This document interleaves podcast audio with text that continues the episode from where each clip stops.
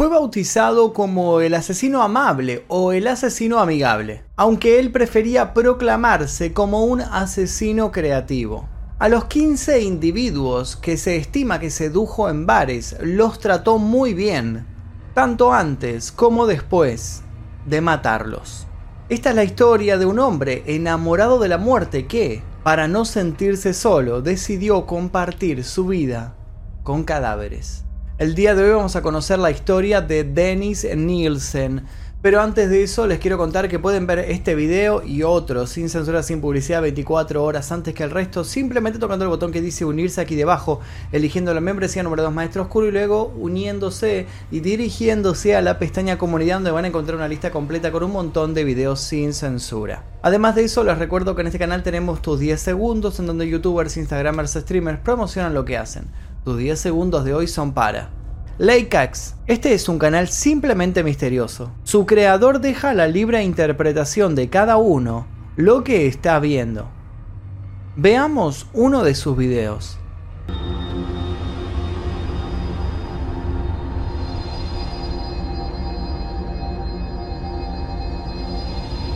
Si les interesa adentrarse en el misterio de Leikax, les dejo el link aquí debajo en la descripción. Ahora sí, sin más demora, comencemos con el video del día de hoy.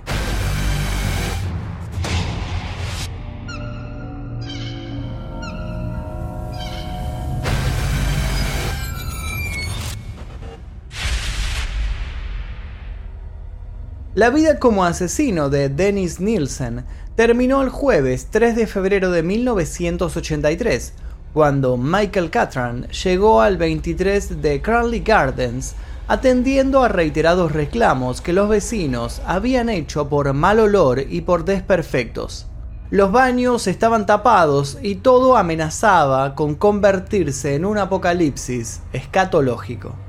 Michael era fontanero y no se imaginaba al despertarse esa mañana que ese mismo día, al destapar una fosa séptica, iba a encontrarse con lo que se encontró.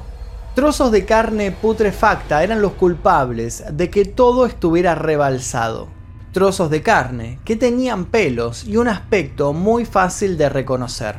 Obviamente no se trataba de cualquier tipo de carne. A pesar de estar acostumbrado a la pestilencia, Michael tuvo que hacer un gran esfuerzo por no vomitar. Luego del mareo provocado por las náuseas, pidió que de modo urgente alguien llamara a la policía. El inspector Peter Jay llegó al lugar luego de que se confirmara que lo encontrado por el fontanero era tejido humano. Él tampoco imaginaba que ese día iba a suceder lo que sucedió luego de interrogar a los inquilinos del edificio, en especial a un inquilino llamado Dennis Nielsen. Cuando el policía le informó a Dennis que se habían encontrado restos humanos en los caños del desagüe, él se mostró horrorizado. Peter casi le creyó la sorpresa, pero entonces algo llamó su atención. El olor que salía del departamento de Dennis era bastante inusual. Fue entonces cuando Peter decidió sacar su arma.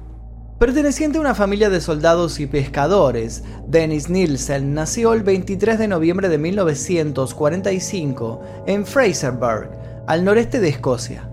Su segundo nombre era Andrew, en honor a su abuelo materno, con el que empezaría a vivir luego de que sus padres decidieran separarse para poner fin al infierno que la convivencia significaba.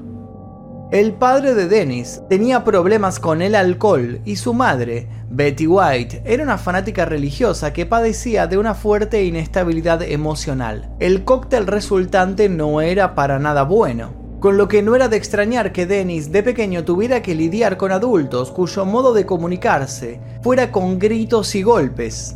Cuando finalmente el pequeño, junto con sus hermanas, se fueron a vivir a la casa del abuelo, las cosas mejoraron considerablemente, al menos por un tiempo.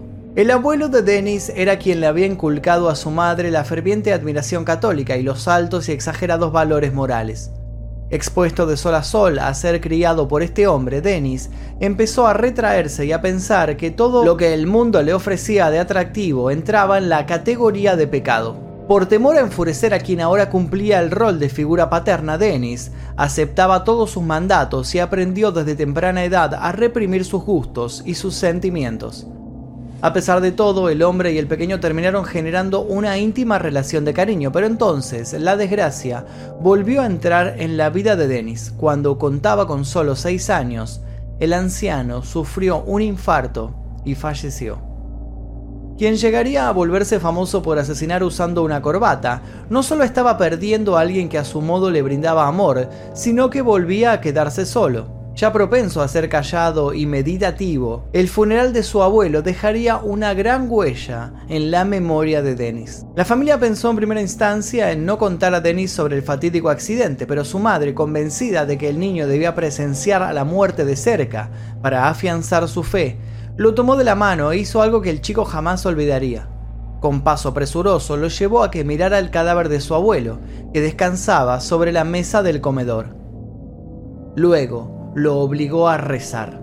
Dennis obedeció, pero mientras cruzaba sus manos, no pensó en ninguna de las palabras que salían de su boca.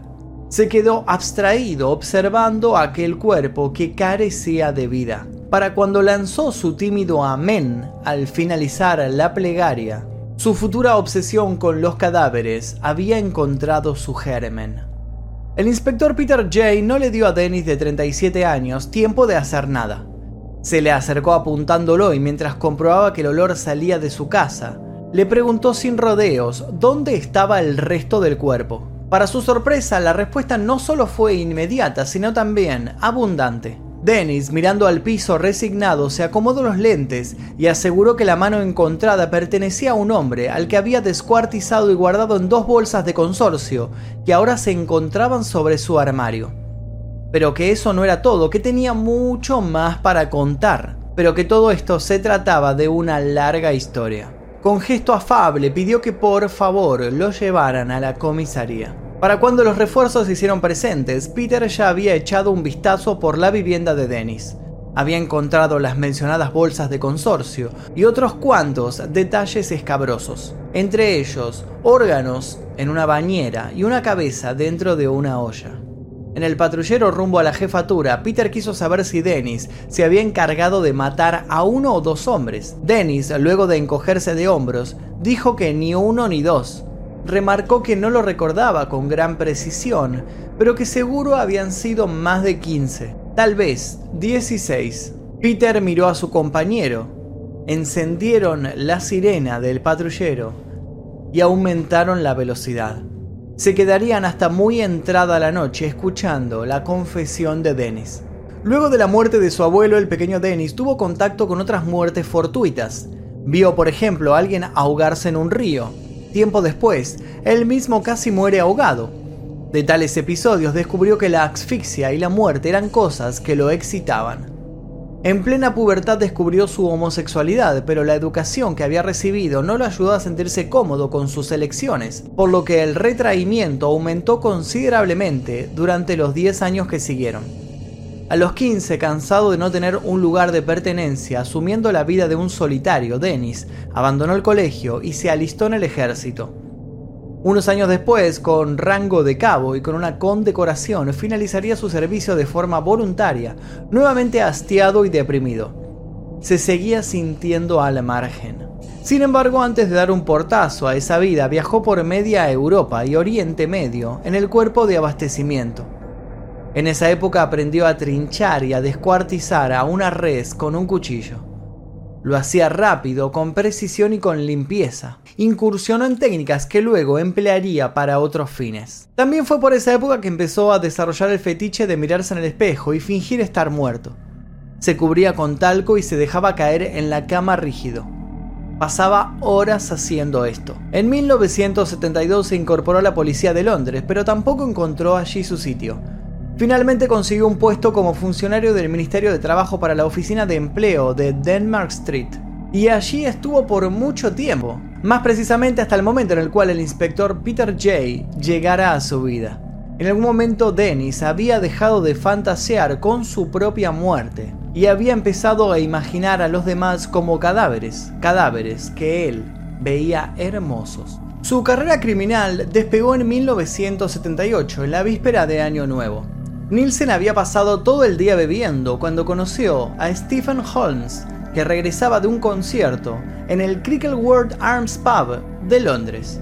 Holmes trató de comprar alcohol sin éxito. Tenía solamente 14 años. Nielsen, que en ese entonces tenía 33 y vivía en Melrose Avenue, lo invitó a su casa a beber. Allí terminarían teniendo relaciones. En sus confesiones posteriores, Dennis afirmaría que todo comenzó a la mañana siguiente. Se imaginó al chico vistiéndose y yéndose de su habitación, y no soportó eso. No quería volver a sentirse solo. Entonces lo estranguló con su corbata para luego terminar de ahogarlo en un balde. Ya calmada su ansiedad y seguro de que nadie iba a abandonarlo, Dennis bañó al cadáver y volvió a tener relaciones con él. Durmió a su lado, lo vistió y luego, ya conforme, levantó las maderas del piso y lo escondió. Esa casa, su ex casa, terminaría siendo hogar de muchos muertos, al menos hasta que por problemas con el casero, terminara haciendo una fogata y quemando todos los restos. Luego de que Dennis nombrara en su confesión la casa de Melrose Avenue, los oficiales fueron al lugar de inmediato esperando que todo se tratara de una perturbadora fantasía. Pero no. Pese a la cremación que sufrieron, se pudieron recuperar huesos de al menos 8 hombres. Dennis dio precisa data de dónde cavar. Dennis contó también que para evitar que el olor fuera terrible se encargaba de limpiar los cuerpos de sus entrañas y órganos, labor que solo podía hacer en estado de ebriedad y justamente en esta labor se encontraba cuando lo habían apresado. Más allá de que era obvia la presencia de cadáveres en la casa de Melrose Avenue, el paso del tiempo hacía que fuera imposible saber cómo habían muerto estos hombres. Por suerte, Dennis poseía una memoria privilegiada y muchas ganas de contar lo que había hecho. Durante el juicio, en más de una ocasión, declaró que lo que más lo excitaba era levantar un cuerpo sin vida, se sentía fuertemente atraído por el peso de las extremidades, por las facciones que bien podían ser las de alguien dormido. Declaró que veía en la muerte algo puro y limpio. A medida que sus crímenes aumentaron, perfeccionó técnicas y desarrolló nuevos modos de vincularse con los fallecidos. Su modus operandi era siempre parecido. Ofrecía tragos o compañía a algún joven, lo conquistaba con anécdotas fluidas y una sonrisa siempre dispuesta, y luego proponía a su compañero de turno pasar por su casa para seguir bebiendo. La mayoría de ellos aceptaba, bien porque muchos eran muchachos de bajos recursos que caían en la tentación de poder disfrutar de algunas copas de más, o bien porque Dennis era muy bueno seduciendo y también manipulando y engañando. Luego, cuando su presa ya estaba entrando en el umbral de la inconsciencia etílica, Dennis procedía a la segunda parte del plan. A Kenneth Ockenden, un turista canadiense, le mostró su colección de discos antes de estrangularlo con el cable de sus auriculares. Esto fue el 3 de diciembre de 1979. Dennis aseguró tener muchas charlas con el cadáver de Kenneth, Incluso lo fotografió con su Polaroid. El 17 de mayo de 1980, Martin Duffy, un estudiante de catering, fue ahogado en el fregadero de la casa de Dennis, quien luego abusó de sus restos. El cadáver de Martin lo acompañó durante meses, lo había acomodado en un rincón del placar, le hablaba cuando guardaba las camisas. De Billy Sutherland, de 26 años, que tenía novia y un hijo de 3, no pudo dar muchos detalles. Ambos estaban muy ebrios. Solo se pudo comprobar que lo asesinó con sus propias manos. Luego lo había dejado bajo la cama y le hablaba de sus problemas antes de dormirse. Se había aprovechado así de muchos vagabundos de la zona. A todos les cocinaba, les daba buenas bebidas, los hacía sonreír. Su sed de sangre solo veía la luz cuando el otro se dormía cuando su paranoia de ser abandonado volvía a llenarle los pensamientos. Malcolm Barlow, de 23 años, fue la última víctima asesinada en el piso de Melrose Avenue. Nielsen lo encontró desplomado frente a su casa el 18 de septiembre de 1981 y llamó a una ambulancia. Cuando Malcolm regresó al día siguiente para agradecerle lo que hizo por él, lo estranguló y metió su cuerpo en un mueble de la cocina. A veces lo sacaba y lo sentaba en una silla para cenar acompañado. Una de las partes centrales del juicio al que Dennis Nielsen fue sometido ocho meses después de que la policía lo encerrara fue demostrar el estado mental del acusado. Según la defensa, sufría una responsabilidad disminuida debido a una anormalidad en su mente. A lo largo del proceso, expertos psiquiatras y forenses se apoyaron en la confesa necrofilia y en sus apreciaciones emocionales para que fuera tratado como una persona enferma y no moralmente condenable. El juez Crum Johnson se mostró dubitativo pero insistió en conocer la historia completa. ¿Qué había pasado luego de que Dennis se mudara a Cranley Gardens? Dennis tomó aire y orgulloso continuó con su relato. A pesar de haberse mudado, rápido encontró un pub que se convirtió en su nuevo coto de casa. A John Howlett, de 23 años, a Graham Allen, de 27, y a Stephen Sinclair, de 20, los estranguló de modo diverso, dejando pasar meses entre los diferentes homicidios. A uno de ellos lo dejó acostado en la habitación para que le hiciera compañía mientras miraba la televisión. Al otro lo dejó en el baño y compartían las noticias matutinas mientras Dennis se afeitaba para ir al trabajo. Al tercero lo abrazaba cuando había tenido un mal día y caía rendido en los elixires del alcohol. Sin embargo, Nielsen no siempre fue implacable. En noviembre de 1980, el barman escocés Douglas se convirtió en su primer sobreviviente. Se despertó en casa del asesino con los pies y las manos atadas.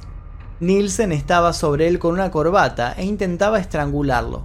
Logró escapar, pero la policía desacreditó su relato por considerar el asunto una disputa de borrachos. A Paul Knobs, de 19 años, tampoco logró estrangularlo antes de que despertara, pero lo convenció de que todos los moretones se los había hecho por una caída. Lo acompañó al hospital y nunca más se volvieron a ver. A Carl Stotter, un artista drag, lo intentó ahogar por el inodoro. Solo logró dejarlo inconsciente para luego convencerlo de que le había salvado la vida. Además, más allá del confuso episodio, todos solían recordar que entre copa y copa Dennis era un buen anfitrión, amable, cariñoso y atento con los detalles. ¿Quién podía sospechar de alguien así? La historia de Nielsen conmocionó a la sociedad londinense en los años 80. Finalmente, Crum Johnson concluyó que nada excusaba a Nielsen por sus actos. Nielsen fue declarado culpable de todos los cargos el 4 de noviembre de 1983 y condenado a cadena perpetua el juez ordenó que no sea elegible para libertad condicional durante al menos 25 años. Murió en mayo de 2018 en la prisión de máxima seguridad de Full Sutton. Tenía 72 años y se había estado quejando de dolores de espalda.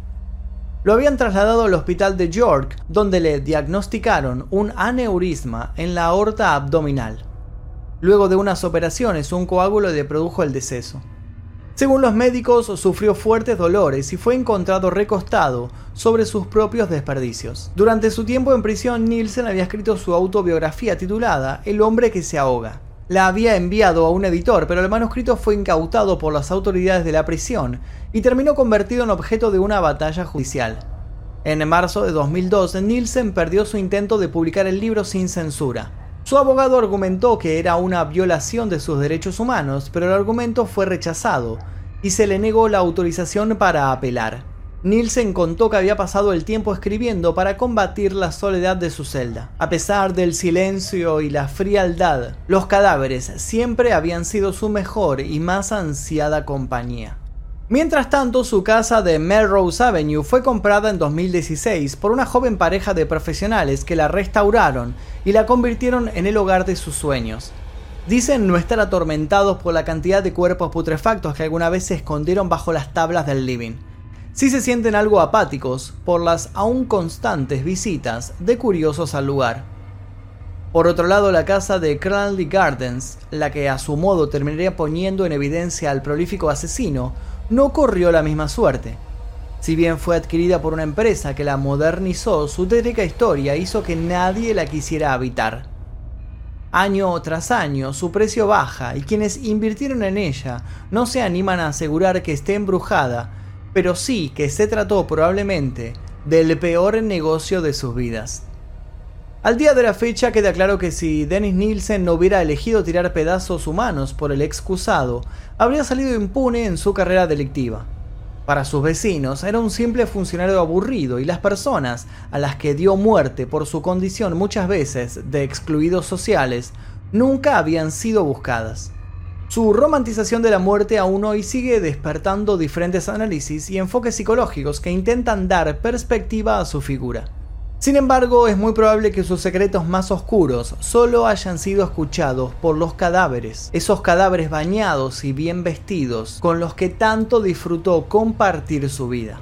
Y hasta aquí la historia de Dennis Nielsen, espero que les haya interesado, esta historia bastante truculenta del asesino amable, el asesino buena onda, del cual nadie sospechaba. Si les interesó, les recuerdo que pueden ver este video sin censura eh, tocando el botón que dice unirse aquí debajo, eligiendo la membresía número 2 Maestro Oscuro y luego yendo a la pestaña Comunidad. Además de eso, les recuerdo que pueden suscribirse, activar notificaciones y también dejar su like si les interesó este caso.